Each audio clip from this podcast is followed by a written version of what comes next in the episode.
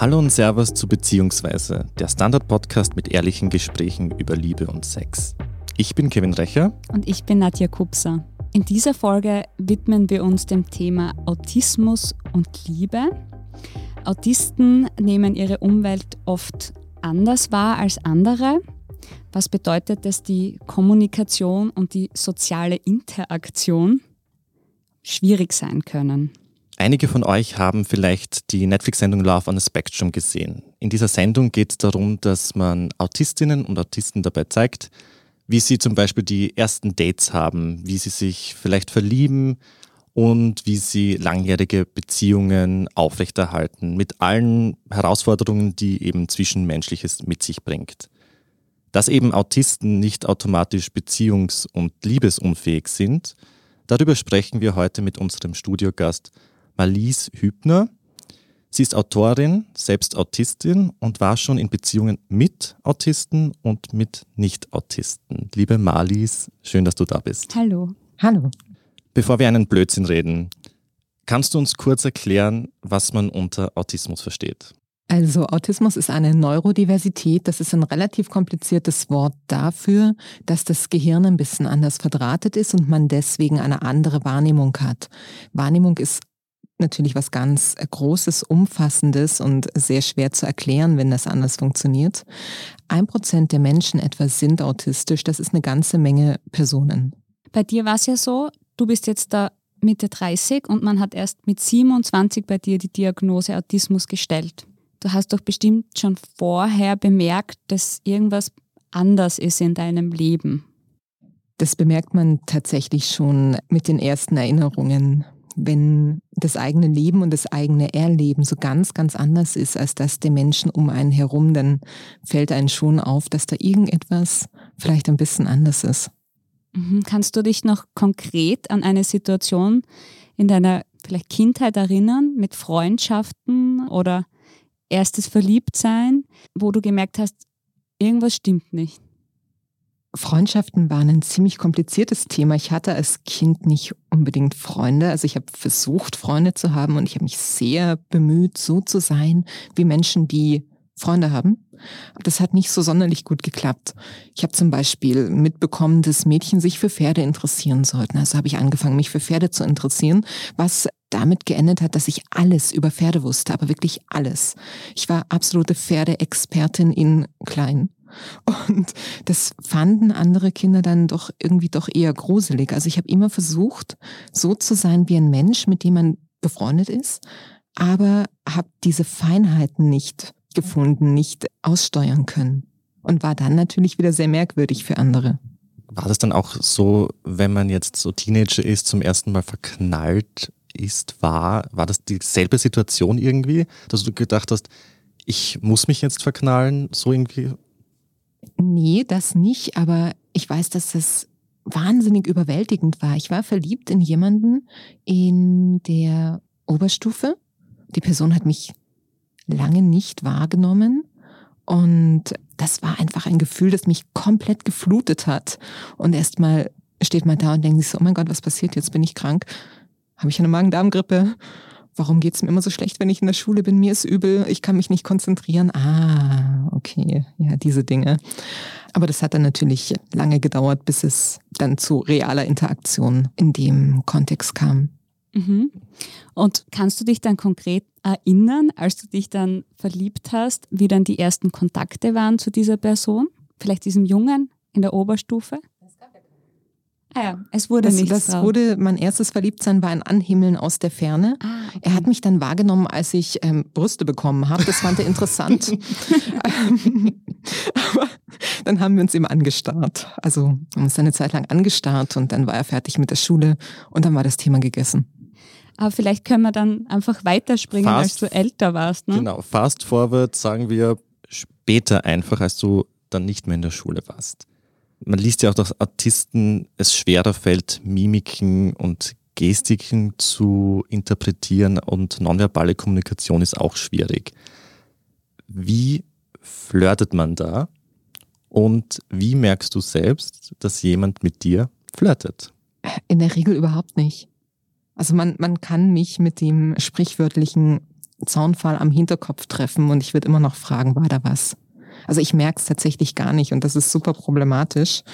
Freundinnen oder Freunde sagen dann immer so, hey, die Person hat voll mit dir geflirtet und ich so, haha, na, ganz sicher nicht. Das heißt, es geht ja komplett gleich wie mir, weil ich check's überhaupt nicht, wenn jemand mit mir im Club oder so flirtet und ich denke mir, wo ist das passiert? Entschuldigung, ich habe gerade auf mein Getränk geschaut, getanzt, was ist passiert? Niemand schaut mich an. Also das ist für mich auch völlig irr, wenn jemand dann sagt, ja, doch mit dir geflirtet und ich so, ich glaube nicht. Ich glaube, wenn, wenn, wenn ich flirte, wirklich einfach wie jemand, der nervöse Anfälle hat oder. Also auf jeden Fall ziemlich sicher, ziemlich peinlich. Same. Same. da habt ihr Gemeinsamkeit. Die, die, die Flirt-Dofis quasi. Ja, ich, ich, ich weiß. Aber ähm, das klingt jetzt ja auch so im ersten Moment, als ob du einfach schüchtern wirken würdest. Und das habe ich wiederum gelesen, dass dadurch Autismus eben oft nicht erkannt wird, vor allem bei Mädchen. Ne? Ist das richtig? Weil mhm. das mit Schüchternheit verwechselt wird. Kannst du dazu was sagen? Ähm, bei Mädchen und Frauen ist die Autismusdiagnostik ziemlich kompliziert. Man ging ganz lange davon aus, dass Autismus etwas ist, was Jungs und Männer betrifft. Und irgendwann kam man drauf, ach, es gibt Mädchen. Hm, schauen wir uns das doch mal an. Und nach und nach korrigieren sich auch die Zahlen. Also von, von 8 zu 1 sind wir jetzt, glaube ich, bei 3 zu 1 und wir schauen mal, wie es weitergeht. Tatsächlich ist es so, dass die komplette Diagnostik auf eben der Erfahrung mit Jungs und Männern beruht. Frauen, die sich durch ihre Sozialisierung einfach völlig anders verhalten, fallen dann durch das Raster und werden nicht erkannt, was ihnen natürlich in der weiteren Lebensfolge echt Probleme macht. Und klar, man wirkt ein bisschen schüchtern, man traut sich nicht recht was zu sagen, weil es könnte ja eh wieder falsch ankommen. Und bei Mädchen geht man davon aus, dass sie ja, ein gutes Mädchen sagt ja nichts, hat man früher mal gemeint, glaube ich. Mhm. Und hält sich im Hintergrund und da passt man sich einfach an. Und so ähnlich war es bei dir dann wahrscheinlich auch, ne? Genau, also in der Schule war ich halt die Seltsame, die nicht unbedingt mit anderen Kindern klarkommen, aber so richtig Gedanken hat sich da auch keiner gemacht, weil ich habe mir wirklich so eine große Mühe gegeben, mich anzupassen. Darf ich dich fragen, wie Autismus sich bei dir zeigt? Kann man das irgendwie festhalten? Naja, es gibt diese fixen Diagnosekriterien. Es muss also etwas in der Kommunikation auffällig sein, in der sozialen Interaktion. Es muss eine gewisse Neigung für Rituale und repetitives Verhalten vorhanden sein. Und wenn es da, wenn sich da mehrere Dinge summieren, dann wird die Diagnose gestellt. Weil wir eingangs diese Serie auf Netflix erwähnt haben, die ich ja jetzt noch nicht gesehen habe, aber der Kevin Solltest hat mir davon erzählt, ja, Love on the Spectrum. Da geht es ja um diese ersten Dates. Kannst du dich noch an ein richtig schlimmes Date erinnern und warum war das so schlimm? Oder gab es das überhaupt? Also jeder hat eine ganze Reihe schlechte Dates, die man ab dem dritten Drink dann so hervorholt und ähm, austauscht. Ich war mal mit jemandem aus, der, glaube ich, irgendeine Art Sozialexperiment durchgezogen hat. Ich habe keine Ahnung. Es war super unangenehm. Wir saßen auf einer Wiese mit irgendeinem Getränk und er hat sich dann wenn, wenn ich rede, schaue ich ähm, oft in eine Richtung konzentriert. Nicht auf die Person, sondern irgendwo in eine Richtung und schaue hin und rede. Und der Mensch hat sich dann einfach immer so Stück für Stück weiter weggesetzt und geschaut, ob ich dann mit meinem Körper folge. Und ich habe das gemerkt und habe schon gedacht, na, darauf habe ich jetzt keine Lust. Und habe es halt gelassen. Und es wurde dann einfach diese, diese ganzen abstrusen Austest-Situationen. Es war, wir haben uns natürlich nie wieder gesehen so Unmatch. Sache. Nach einer halben Stunde war er dann quasi schon bei der U-Bahn-Station oder wie wenn er so immer ein Stückchen weggerückt ist. Nein, nein, wir sind ja dann irgendwann aufgestanden und gegangen. Ich weiß die Einzelheiten nicht mehr. Es war einfach super unangenehm. Mhm. Diese, diese Nachrücksituation mhm. ist mir so mhm. arg in Erinnerung geblieben, weil bitte, Junge, nicht jeder klebt mit den Blicken an dir, jetzt, du bist nicht ein Diamant. Bleib mhm. sitzen einfach. Bleib einfach ruhig sitzen. Das habe ich mir damals noch nicht getraut zu sagen.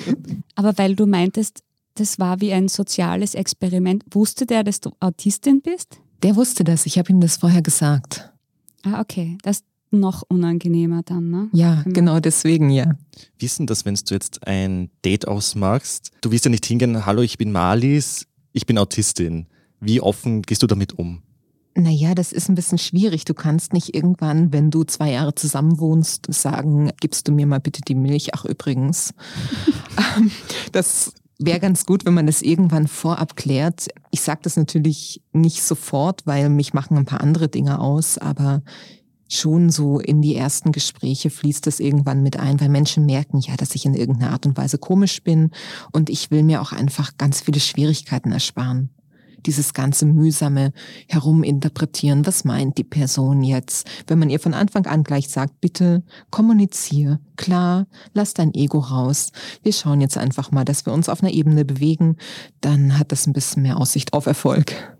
Welche Reaktionen gab es von deinem Gegenüber dazu? Es gab Leute, die gemeint haben, mit sowas kommen sie ja gar nicht zurecht. Es gab Menschen, denen war das völlig egal oder die, die einfach neugierig sind und fragen, ja, okay, wie kann ich dir da entgegenkommen? Worauf muss ich achten? Und alles dazwischen. Es klingt eigentlich total fein, wenn du sagst, komm, lass das Ego raus und direkte Kommunikation. Das hätte ich eigentlich auch gern bei, bei Dates und in Beziehungen. Also eigentlich eh gut. Ja, Leute verstellen sich ja am Anfang so sehr und wollen sich als äh, ganz toller, liebenswerter Mensch darstellen und zeigen dann so nach und nach, wer sie tatsächlich sind. Und das ist dann nicht die Person, in die ich mich verliebt habe und ich verstehe das Spiel nicht und das ergibt alles keinen Sinn und das sind Dinge, die möchte ich nicht. Mhm. Also von Anfang an auf nichts scheißen quasi. Schon. Also, ja. also man bekommt 100 Prozent mich und ähm, keine Schauspielereien. Heißt das dann, dass du auch lieber Autisten datest und kennenlernst als Nicht-Autisten, weil die meisten eben mit Ego und Spielen äh, in das Date reingehen? Das muss bei Autisten nicht zwingend anders sein. Also die passen sich ja auch an und versuchen irgendwie dieses Flirt- und Partnerschaftsverhalten zu imitieren. Und nicht, nicht allen ist das so egal wie mir. Man weiß ja auch nicht immer zu Beginn, ob die andere Person jetzt neurodivers ist oder nicht. Es ist nicht ausgelabelt. Nochmal zurück auf diese Netflix-Serie. Da zeigt man ja nur Autisten, die ausschließlich Autisten daten. Warum glaubst du, ist das so? Das finde ich ziemlich kompliziert, weil laut Produzenten der Serie war das wohl ein Wunsch der Personen, die dort teilgenommen haben. Und oft ist es so, dass gerade autistische Personen, die auffälliger sind, also denen man das alles ein bisschen mehr anmerkt, so wie auch in der Serie, wahnsinnig viel Ablehnung erfahren. Und es brennt sich sehr ein und das macht, dass die Personen gegenüber neurotypischen Menschen ähm, eine Mauer errichten und da gar nicht erst Versuche unternehmen, jemanden kennenzulernen, weil sie schon mit dieser Ablehnung rechnen. Und sie denken, sie müssten dann nur sich untereinander kennenlernen und dann funktioniert es schon. Ist halt natürlich nicht so. Und es ist auch eine ganz, ganz falsche Geschichte. Gibt es dann vielleicht auch Vorteile für Autisten bei ersten Dates? Was weiß ich, zum Beispiel, dass du weniger nervös bist, weil du sagst, du bist einfach wie du bist und du zeigst dich auch so und sagst es so? Naja, man ist ja trotzdem super nervös. Ich glaube sogar noch ein bisschen mehr, weil man ja diese, diese Schutzmauern nicht hat. Wenn man dann Ablehnung erfährt, dann trifft die ja nicht die Person, die man vorgibt zu sein, sondern 100 Prozent einen selbst. Also ich weiß nicht, ob man Vorteile oder Nachteile hat. Ich glaube, alle sind gleich arm dran beim Daten. Das stimmt allerdings. Dann habe ich gelesen, dass es eben schwierig ist, spontan zu sein für Autisten. Also sie bereiten sich gerne vor, ja. Jetzt bereitest du dich vielleicht auch auf ein Date vor. Na, ich würde schon gern wissen, was dann passiert. Also was machen wir jetzt? Was ist geplant? Wo gehen wir hin? Wie sieht der weitere Tagesverlauf aus? Was wird da jetzt noch passieren? Das wäre ganz gut, wenn ich da zumindest die Eckpunkte wüsste. Überraschungspartys bitte auslassen. Auch nicht spontan Eltern oder Freunde kennenlernen oder wie wäre es, wenn wir ins Flugzeug steigen? Ja, in der Theorie schon ganz gerne, aber ist vielleicht keine so gute Idee. Also beim ersten Date nicht die Eltern mitbringen. Bitte nein, das möchte ich auch nicht. aber intime Frage, ist dann ein spontaner One-Night-Stand möglich? Das halten, glaube ich, auch wieder alle anders. Also es gibt welche, für die funktioniert es, es gibt Autisten, für die funktioniert es nicht. Da kann ich keine pauschale Antwort geben.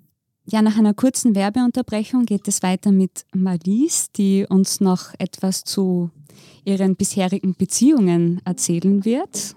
Es bleibt auf jeden Fall sehr spannend. Bis gleich.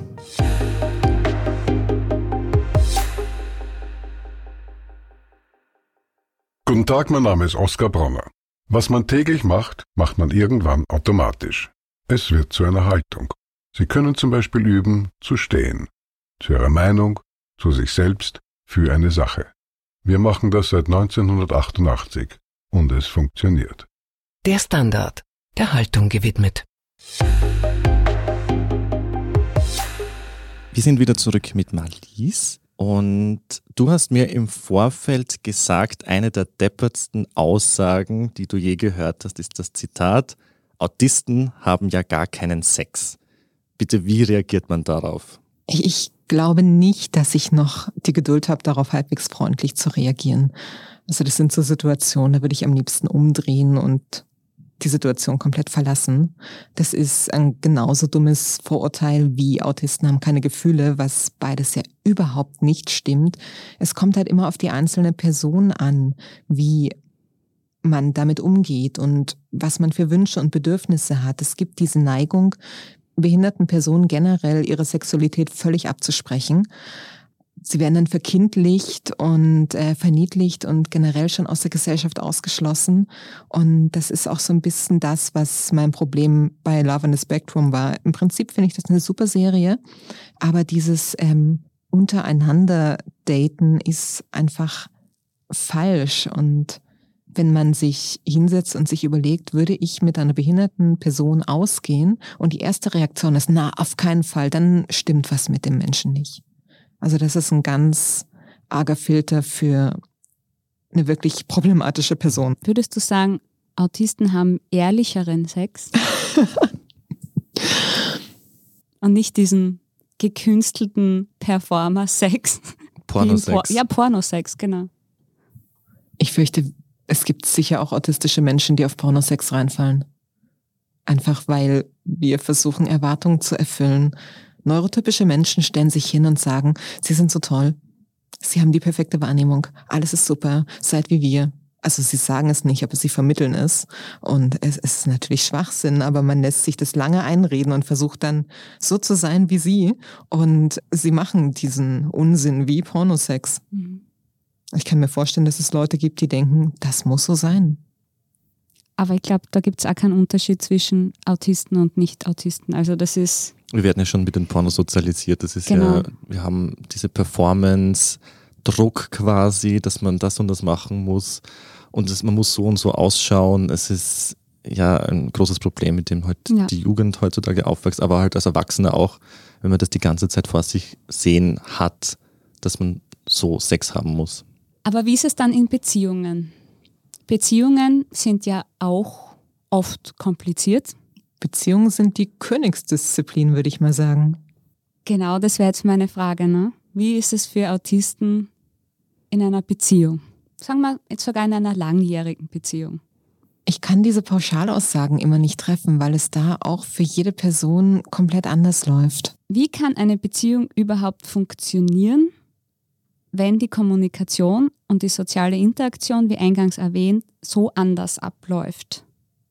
Genau eben durch ganz bewusste Kommunikation, durch wahnsinnig viel Kommunikation, so wie ähm, Beziehungen generell funktionieren sollten, indem man sich ganz viel miteinander austauscht und über Dinge redet, wirklich ehrlich und eben ohne zu viel Ego. Also man muss dann auch mal zugeben, wenn man Fehler gemacht hat. Man muss zugeben, wenn Dinge nicht gut sind und muss darüber reden und Lösungen finden und Kompromisse finden. Mhm. Und so funktioniert es eben mit autistischen Partnern und mit nicht autistischen Partnern. Genau. Und das kann man lernen. Das kann man definitiv lernen. Mm. Es ist nicht so, dass man dann dauernd Streit hat mit seinem Partner, weil es immer Missverständnisse gibt. Hatte ich schon. Das muss aber nicht so sein. Ich bin, glaube ich, ein ziemlich konfliktunfähiger Mensch und man bekommt mich dann schon ziemlich schnell, ziemlich ans Ende meiner nervlichen Kräfte, wenn es ständig Streits gibt. Hm. Ich habe heute noch ein Interview gelesen im Schweizer Fernsehen, weil ich mir ein bisschen vorbereiten wollte und habe dann einfach irgendwie gegoogelt, Paare und Autismus und so weiter. Und da war ein total berührendes Interview. Das ist ein Paar, die sind Mitte 60 und sind seit 30 Jahren verheiratet. Er ist Autist, sie nicht. Und sie sagt dann, ich erinnere mich an eine Situation, wo ich wegen irgendwas geweint habe. Und mein Mann stand vor mir und hat gesagt, ich weiß, ich sollte jetzt etwas fühlen, aber ich weiß nicht was. Und sie hat damit irgendwie diese Zerrissenheit ausgedrückt. Ist das was, was du auch kennst, wenn jemand zum Beispiel weint, ein dir sehr nahestehender Mensch und du kannst nicht darauf reagieren? Die meisten autistischen Menschen sind extrem empathisch. Also so empathisch, dass es uns manchmal halb zerreißt. Das ist wieder so eine komplizierte Situation. Man weiß nicht, was mit dem Mann jetzt tatsächlich ist. Und es kann verwirrend sein, weil man nicht weiß, was genau die andere Person jetzt gerade fühlt. Aber man merkt sehr stark, dass da Dinge sind und dass man darauf reagieren muss. Der war vielleicht aus irgendwelchen anderen Gründen botschert. Also. Kann auch sein, natürlich. Ja. Also klar, man weiß nicht immer, wie man auf wie man auf Gefühle reagiert. Ich habe zum Beispiel noch nie einen sehr nahestehenden Trauerfall gehabt. Irgendwann wird mir das passieren und dann werde ich sehr überfordert sein, weil ich nicht weiß, wie ich damit richtig umgehe und werde sicher auch unangemessen reagieren irgendwann. Also so das, das Standardreaktionsmuster ist ja lächeln. Erstmal lächeln. Egal was passiert, erstmal lächeln, weil mit Lächeln macht man in der Regel nichts falsch, denkt man. Hm. Kann auch ganz schön in die Hose gehen. Das heißt jetzt bei so einer Beziehungen oder bei Dates ist ja egal, wenn es nicht gut läuft oder schlecht läuft, äh, hat man dann eher so das Gefühl, das breche ich jetzt gleich ab, weil es irgendwie nicht passt? Oder drückt man das durch? Weißt du, das ist irgendwie so, ich bin so auf Höflichkeit erzogen worden, so sehr, dass ich mir immer wünsche, ich wünschte, ich würde einfach aufstehen und gehen, aber ich drück's dann durch. Also eigentlich genau das Gegenteil ne, von deiner Frage. Mhm. Also desto eher dazu neigst, du ziehst es dann durch, obwohl du es unangenehm findest, weil du es so gelernt hast. Genau. Okay. Genau, man muss höflich sein, man muss nett sein, man darf niemand vor den Kopf stoßen, man muss sich angemessen verhalten, das sitzt enorm tief. Und ähm, natürlich will man dann einfach jemanden einen Drink ins Gesicht schütten. Irgendwann werde ich das tun und es wird großartig werden. So Real Housewives of Beverly Hills Style. Auf Wien. auf Wien. ich mache mit. Ich möchte auch gerne Castmitglied sein. Was mich interessieren würde, in welchen Situationen, spezifisch jetzt Liebesdingen, frustriert sich dein Autismus? Ich glaube nicht, dass mich mein Autismus frustriert, mich frustrieren die anderen Menschen. Wenn sie zum Beispiel erwarten, dass man sich quasi nach Drehbuch verhält und irgendwie so eine halbe Hollywood-Romanze nachspielt, ich werde sicher keinen Oscar bekommen. Oder wenn die andere Person ständig versucht, irgendetwas in meine Worte rein zu interpretieren und da ist nichts, ich habe dir eh alles gesagt. Ja, aber dein Tonfall, den habe ich vielleicht gerade nicht angepasst. Ja, aber da hast du so geschaut. Habe ich nicht drauf geachtet. Heißt nix. Also das kann unfassbar zermürbend sein. Weil wir eben gesagt haben, mit dem, ich erkenne nicht, wenn jemand mit mir flirtet, aber weinst jetzt nicht irgendwelchen verpassten Chancen oder missverstandenen Gefühlen nach? Na, ich denke nicht. Also wenn Dinge zu Ende gegangen sind, dann hatte das meistens einen sehr guten Grund. Hattest du jemals Liebeskummer? ich glaube, ich war viele Jahre lang die Königin des Liebeskummers durch dieses extreme empathisch sein und dieses alles so wahnsinnig ungefiltert fühlen, kann man sich da auch ganz toll drin suhlen und mhm. richtig leiden mit einem Eimer Ben Jerry's und Liebesschnulzen. Es klingt schon wieder fast angenehm. Ich hätte auch gern wieder mal Liebeskummer, weil dann hat man so einen Grund, dass man sich zurückzieht und Binge-Watching und Eiscreme und einfach nur heulen. Dafür braucht man keinen Liebeskummer. ja, genau.